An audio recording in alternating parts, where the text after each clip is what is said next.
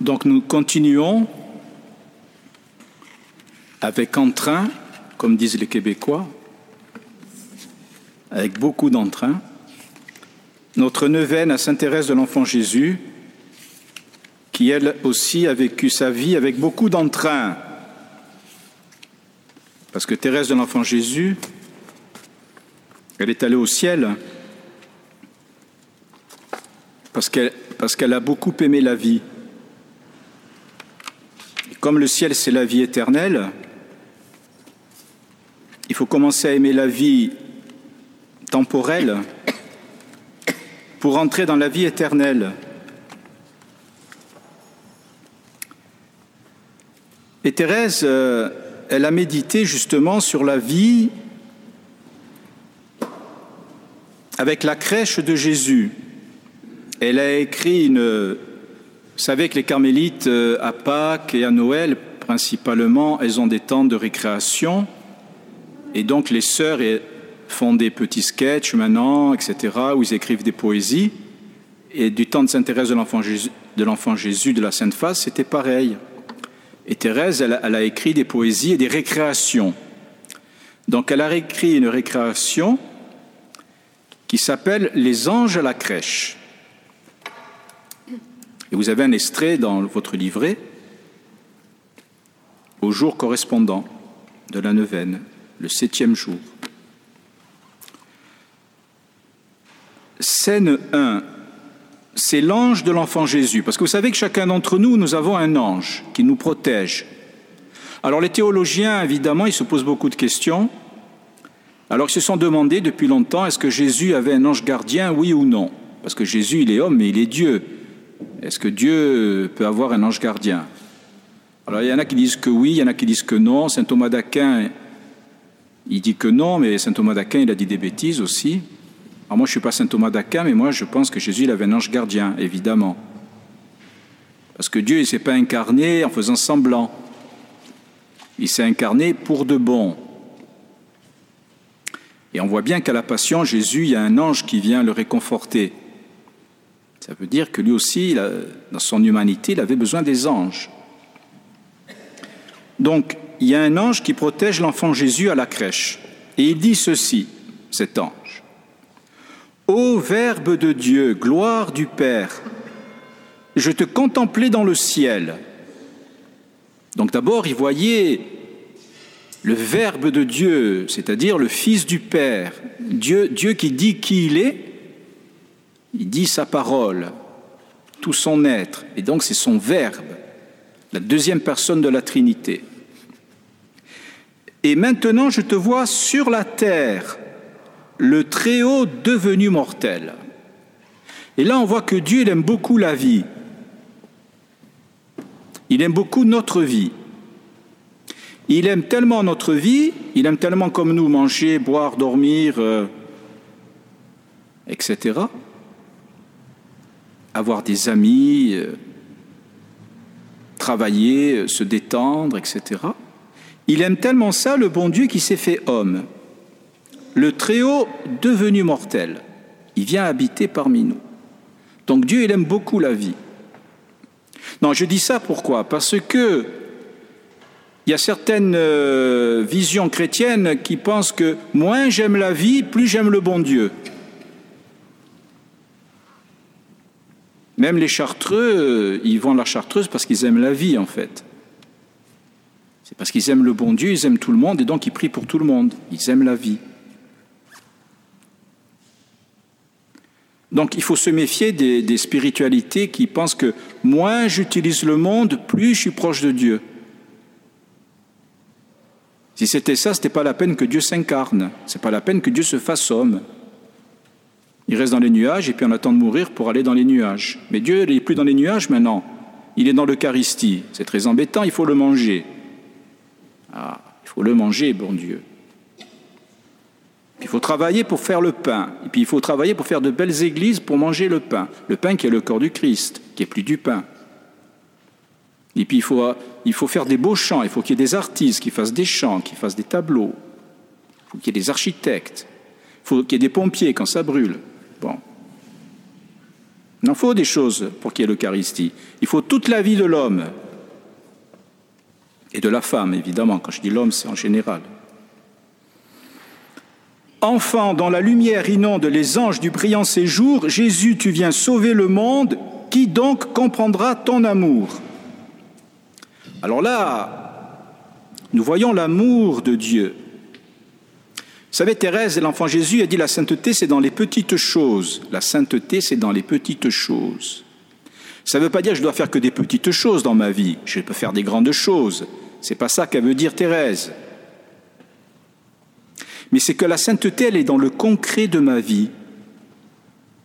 Quand je fais de la cuisine pour mes enfants ou pour euh, qui que vous voulez, eh bien ma sainteté va s'exprimer dans ma manière de faire la cuisine, ma manière de servir. Quand je suis comptable, dans ma manière d'être comptable. Quand je suis artiste, dans ma manière d'être artiste. C'est dans le concret de ma vie, voyez. C'est pas plus je néglige ma vie concrète, plus je vais être proche du bon Dieu. Non, c'est plus je suis attentive à ma vie concrète, dans le mystère de l'incarnation, dans les petites choses de ma vie, plus je vais rejoindre Jésus Eucharistie, plus je vais rejoindre mon cœur profond, là où il y a la présence de Jésus Eucharistie, la sainteté dans les petites choses, dans le quotidien. Et c'est ça que ça veut dire être sauvé. Sauver, ça ne veut pas dire euh, tu vas aller au ciel. Tu attends tranquillement sur la terre, ou pas tranquillement d'ailleurs, la plupart du temps c'est pas tranquillement, et puis après tu iras au ciel. Non, le ciel il est déjà sur la terre. Sainte Thérèse de l'enfant Jésus, Dieu qui se fait tout petit, et de la Sainte Face, Dieu qui a un visage, Dieu qui traverse nos souffrances, Jésus Eucharistie qui se donne. Parce que Marie, elle couche Jésus dans une mangeoire. Ça veut dire que Jésus, il est fait pour être mangé déjà. C'est déjà Jésus Eucharistie, voyez? Et donc la sainteté, être sauvé, c'est pas être sauvé du monde. C'est être sauvé de ne pas être présent au monde. Et ce que je sème ici dans ma vie, je le récolterai au ciel. Mais si je ne sème rien, ben je récolterai rien. Et donc plus je vis sur terre, plus j'aurai de ciel. Et moins je vis sur terre, moins j'aurai de ciel. Évidemment, il ne faut pas vivre n'importe comment. Il faut vivre comme Thérèse de l'enfant Jésus recevoir Jésus Eucharistie la nuit de Noël, c'est-à-dire dans ma petitesse, me laisser prendre par Jésus Eucharistie et donc par l'Esprit Saint, le feu infini de l'amour qui a poussé Jésus à s'incarner, et avec cet ascenseur qui est Jésus, qui est l'Esprit Saint, je vais vers le Père. À partir d'une racine, on l'a vu, l'arbre de la croix. Je ne quitte pas le, monde, mais je suis transformé dans le feu de l'Esprit Saint comme Jésus Eucharistie dans ma réalité, dans, mon, dans ma terre, dans mon monde. Et c'est ça être sauvé. Être sauvé, ce n'est pas avoir un ticket pour vivre par procuration, même si ce ticket, il y a un tampon marqué dessus catholique, ou religieux, ou religieuse, ou prêtre, ou ce que vous voulez. Et le démon, c'est ça qui supporte pas. Que Dieu nous aime. Parce que le démon, lui, c'est un grand personnage. Et le démon, il fait pas d'église, il fait pas de peinture, il fait pas de chant, il fait pas la nourriture, parce que lui, il n'a a pas de corps. Et donc, si vous voulez, pour un ange, que Dieu vienne s'incarner, vienne être charpentier, eh Dieu descend beaucoup trop bas. Il nous prend trop en considération. Et donc c'est ça l'amour de Dieu. Et Thérèse dira, Dieu, en s'abaissant au plus bas, montre sa grandeur infinie. Voyez? Dieu n'est pas méprisant pour nous. Il est aimant. Et la preuve de son amour, c'est justement Jésus, Jésus Eucharistie.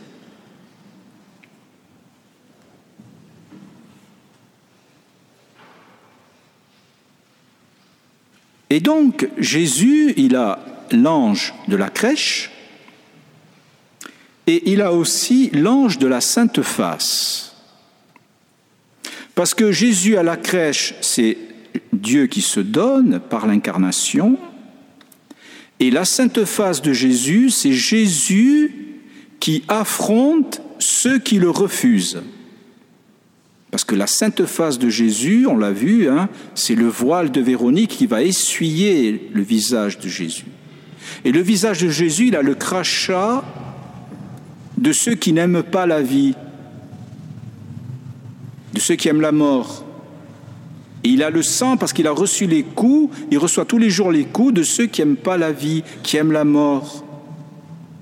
Et Thérèse dira, ce visage de Jésus avec le crachat et le sang, il est beau. Parce que les épines de Jésus, dira Thérèse, c'est les épines d'une rose. La couronne d'épines, c'est la rose, les épines des roses. Et le sang sur le visage de Jésus, c'est la couleur pourpre des roses. Parce que la rose, précisément, elle s'offre à notre regard, elle s'offre à, à nos sens, elle offre sa beauté sans se rechercher elle-même. Et Jésus, il offre sa beauté, il offre sa bonté. Et Thérèse dira, le parfum de la rose, c'est l'amour de Jésus. Cet amour qui vient embaumer le monde entier. Et donc, mon péché, mes refus de Jésus, ils sont pris dans la sainte face. Ils sont pris dans la pourpre de cette rose du visage de Jésus. Ils sont pris dans ce parfum de Jésus qui va purifier mon cœur, qui va assainir la puanteur de mon cœur. Et donc pour Thérèse, cet amour de Jésus, il est très concret. Il passe par la crèche, il passe par la sainte face, il passe par le concret de la vie, par le concret du visage de Jésus.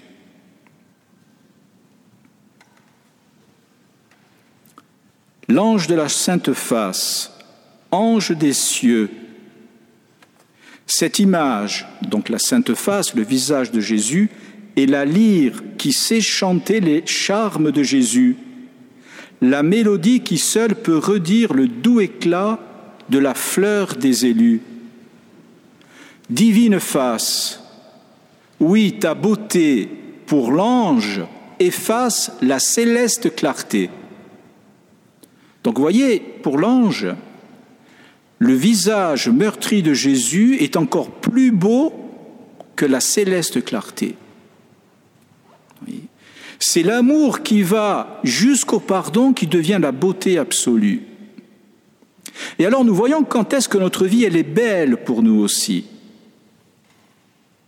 C'est quand dans le concret de notre vie, nous sommes capables de vivre le pardon, quand nous sommes capables de vivre la miséricorde.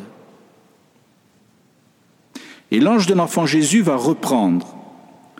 Divin Jésus, oui, l'éclat de ton auguste visage surpasse la splendeur des cieux.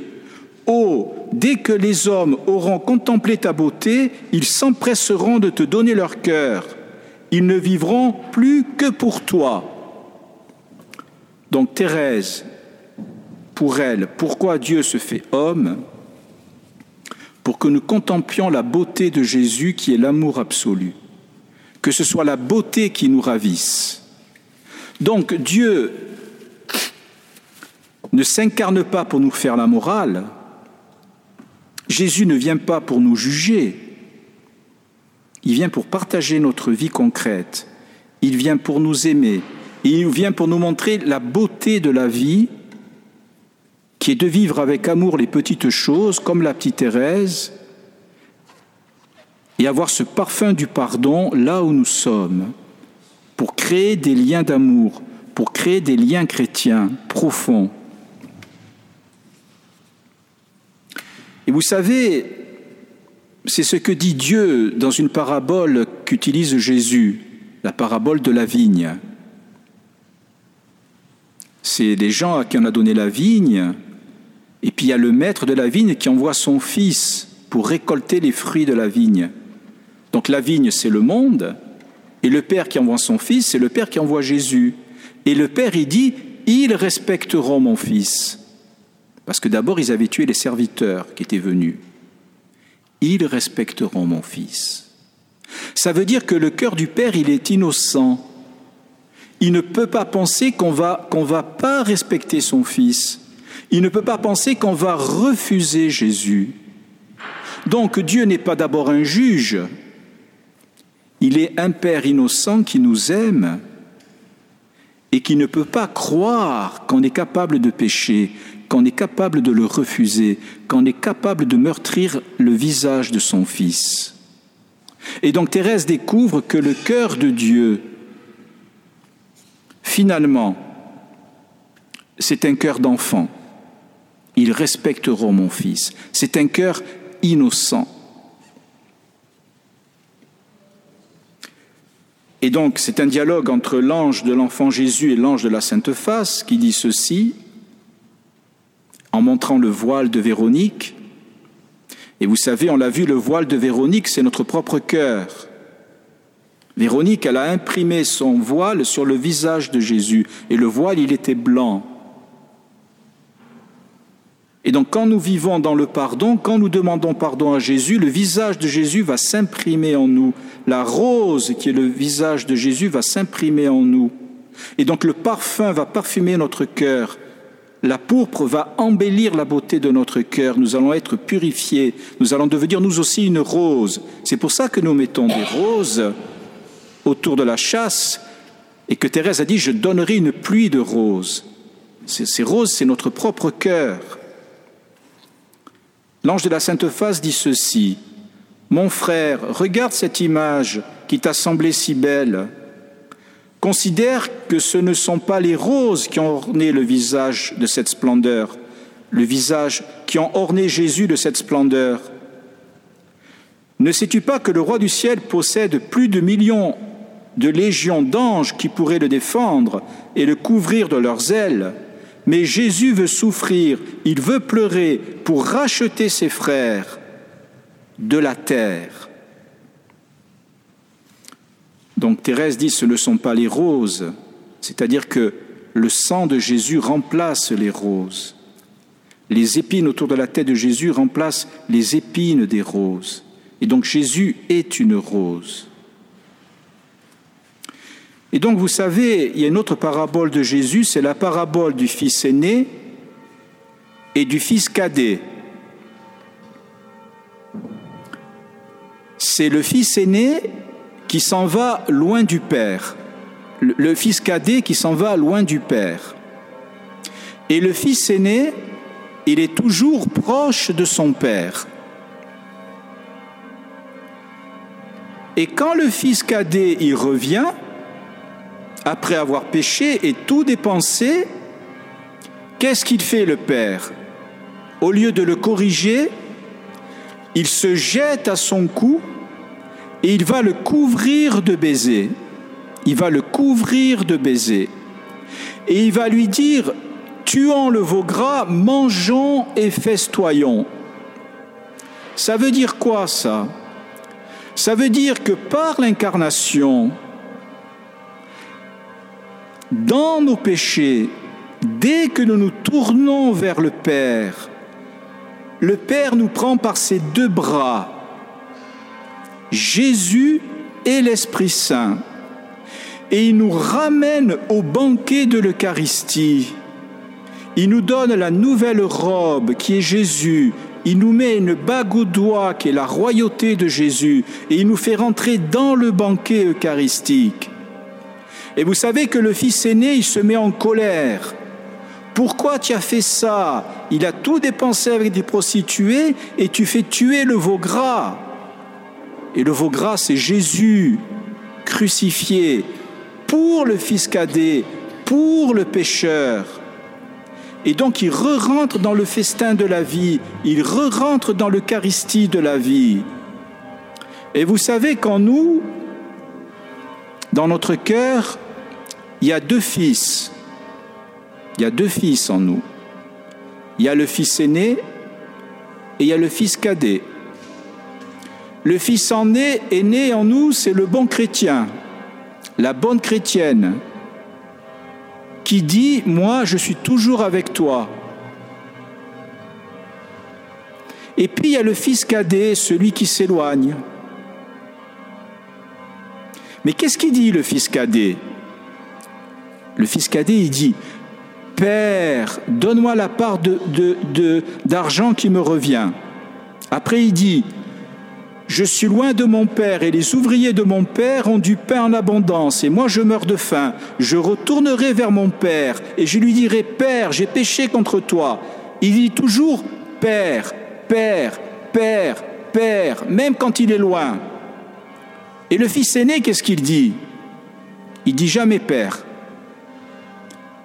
Il dit, moi je suis toujours avec toi. Il dit pas Père, moi je suis toujours avec toi. Il ne dit pas mon frère, il dit ton fils que voilà est revenu après avoir dépensé ton bien avec des prostituées. Donc le fils aîné, il n'est pas dans la relation, il n'est pas dans l'amour. Dieu n'est pas un père pour lui. Son frère n'est pas un frère pour lui. Et donc pour lui, Jésus n'est rien. Pour lui, Jésus n'existe pas. Dieu est un surveillant général voilà tant d'années que je te sers. Il est un esclave, sans avoir jamais désobéi un seul de tes ordres. Il est dans la morale, il est dans la loi. Il n'a pas de relation profonde. Eh bien, Thérèse, elle, dans son milieu, elle a failli être enfermée dans le fils aîné, parce qu'on lui faisait de la morale du matin au soir et du soir au matin, et on lui apprenait à compter ses actes de vertu. Mais Thérèse, elle a découvert que Dieu s'est fait petit à la crèche, à la croix, à la Sainte Face, à l'Eucharistie, et que donc il est venu pour les pauvres, pour les petits, pour les pécheurs. Et donc le fils cadet qui est en Thérèse, le fils qui est le plus petit, le plus faible, il s'est laissé prendre par les deux mains du Père, la Trinité. Vous connaissez la peinture de Rembrandt? Le père, il est aveugle. Parce que quand son fils est loin de lui, il devient aveugle, il ne voit plus rien. Alors il étreint le fils avec ses deux mains. Le Verbe incarné, Jésus est l'Esprit Saint. Et le fils qui revient à la position d'un fœtus qui rentre dans le sein maternel. Et en hébreu, le sein maternel, c'est le même mot que miséricorde. Il rentre dans la miséricorde du Père, dans les entrailles du Père. Et les entrailles du Père, c'est les entrailles créatrices du Père, qui nous fait aller vers la vie. Et c'est pour ça que Thérèse dit, moi je suis un petit enfant. Elle veut retourner dans le sein maternel du Père. Et ça, c'est la vraie vie, ça nous fait revenir à la vraie vie. Vous savez, la création, le récit de la Genèse, la création, on nous dit qu'au début, la terre, elle était vide et informe, et dans le noir, dans l'obscurité. Ça veut dire que la terre, elle est comme un embryon, comme un embryon dans le sein de sa mère. Il n'est pas encore formé et il est dans le noir. Il nous dit qu'il y a un vent de Dieu qui plane au-dessus des eaux. Donc les eaux, l'eau, c'est le liquide amniotique, et l'Esprit de Dieu qui plane au-dessus des eaux, c'est les poumons de la mère qui respirent au-dessus de l'enfant. Donc ça veut dire que nous, nous sommes dans le sein du Père, dans le sein de la Trinité, comme un enfant, comme un petit enfant. Et c'est pour ça que Thérèse va découvrir ce lien très profond entre la petitesse, Sainte Thérèse de l'Enfant Jésus, et les entrailles maternelles de Dieu, la miséricorde. Et c'est pour ça que Jésus s'est fait tout petit enfant descendant dans le ventre de Marie, pour nous réapprendre à être tout petit, tout petit. Et donc notre vraie sainteté, ce n'est pas d'être ceci ou cela,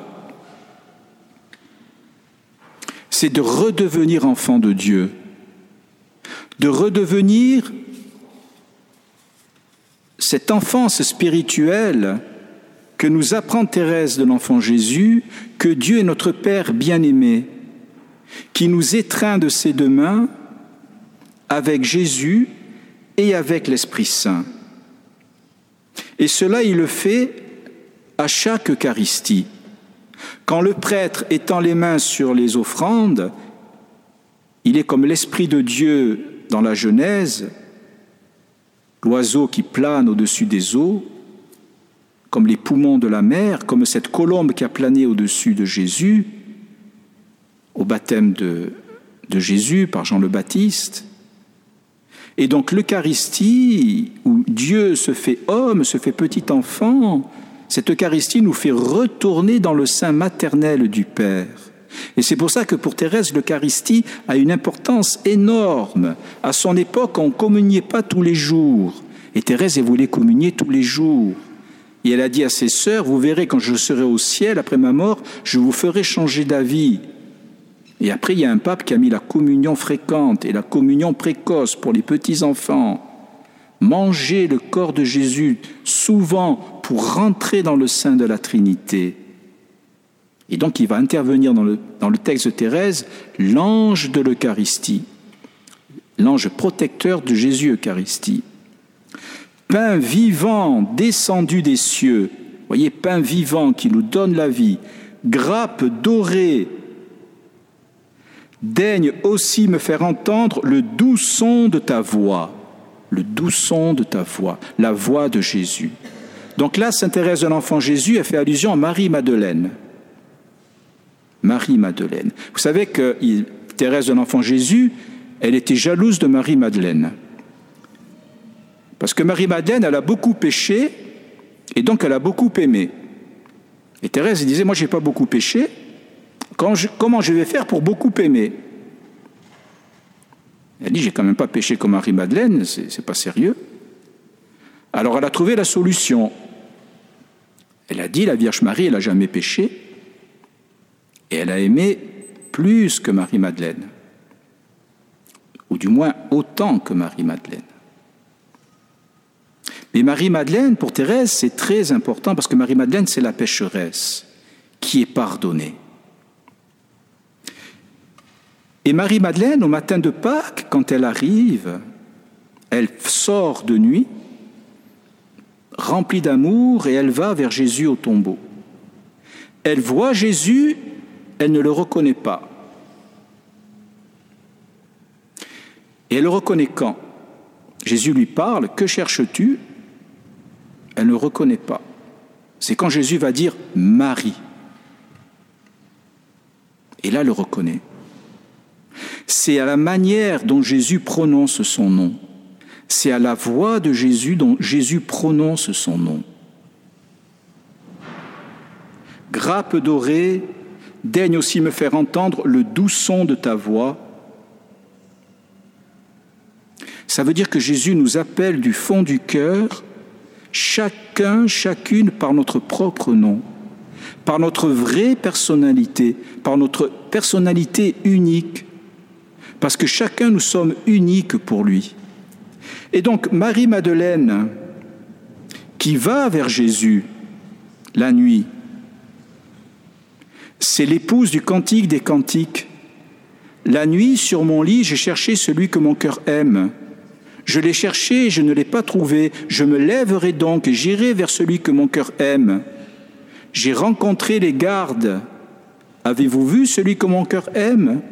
Je l'ai saisi et je ne le lâcherai pas. Ça, c'est le cantique des cantiques. Et Marie-Madeleine, justement, elle sort la nuit remplie d'amour, elle rencontre les gardes du tombeau, elle dépasse les gardes et elle va étreindre Jésus, elle va saisir Jésus par les pieds. Et donc, je finis par là, c'est ça la prière pour Thérèse. J'entends la voix de Jésus au fond de mon cœur qui prononce mon nom. Et intérieurement, je, je sors dans la nuit de la foi, dans l'obscurité de la foi, je me laisse toucher par lui, je me laisse rejoindre par lui, et moi, avec mon cœur, je vais l'étreindre. Je vais le saisir, parce que c'est lui d'abord qui m'a saisi. Et donc il y a une épousaille, des épousailles dans cette nuit, dans cette rencontre. Et c'est ce que nous vivons à chaque Eucharistie. À chaque Eucharistie, nous sortons, nous allons vers Jésus Eucharistie dans l'obscurité de la foi, et les gardes pour Sainte Thérèse de l'Enfant Jésus, ce sont nos cinq sens, la vue, le toucher, l'ouïe, le goût, qui sont toute ma sensibilité. Et Thérèse, elle dit, avec Sainte Thérèse d'Avila et Saint Jean de la Croix, mes cinq sens, ce sont des gardes, parce qu'ils doivent garder mon cœur virginal. Je ne dois pas regarder n'importe quoi. Je ne dois pas écouter n'importe quoi. Je ne dois pas toucher n'importe quoi, n'importe comment. Je ne dois pas manger n'importe comment. Et ça, ça va garder la virginité de mon cœur. Et Marie-Madeleine, elle avait fait l'inverse. Mais quand Jésus va lui parler, ça va purifier son ouïe. Quand elle va voir Jésus, ça va purifier sa vue. Quand elle va être touchée, qu'elle va toucher Jésus, ça va toucher son sens du toucher. Et son cœur va être purifié. Et son cœur va redevenir virginal. Et c'est pourquoi l'ange de l'Eucharistie dit grappe dorée qui fera germer les vierges. La Vierge Marie, c'est la virginité préservée, et Marie-Madeleine, c'est la virginité redonnée, la virginité du cœur d'abord, que l'on soit marié ou pas. Et donc chacun d'entre nous, si nous ne gardons pas nos, cinq sens, si notre cœur a perdu la virginité, la pureté pour recevoir Jésus, quand la grappe dorée de l'Eucharistie, le vin de l'Eucharistie, quand le pain vivant descendu du ciel vient toucher notre cœur, il nous redonne la blancheur du voile de Véronique pour la petite Thérèse, il nous redonne la virginité du cœur. Voyez. Donc pour Thérèse, ce n'est pas moi qui purifie mon cœur par la morale, c'est Jésus Eucharistie qui vient purifier mon cœur en se donnant à moi si j'accepte d'être petit, d'être pauvre et d'être aimant et repentant envers Jésus. Amen.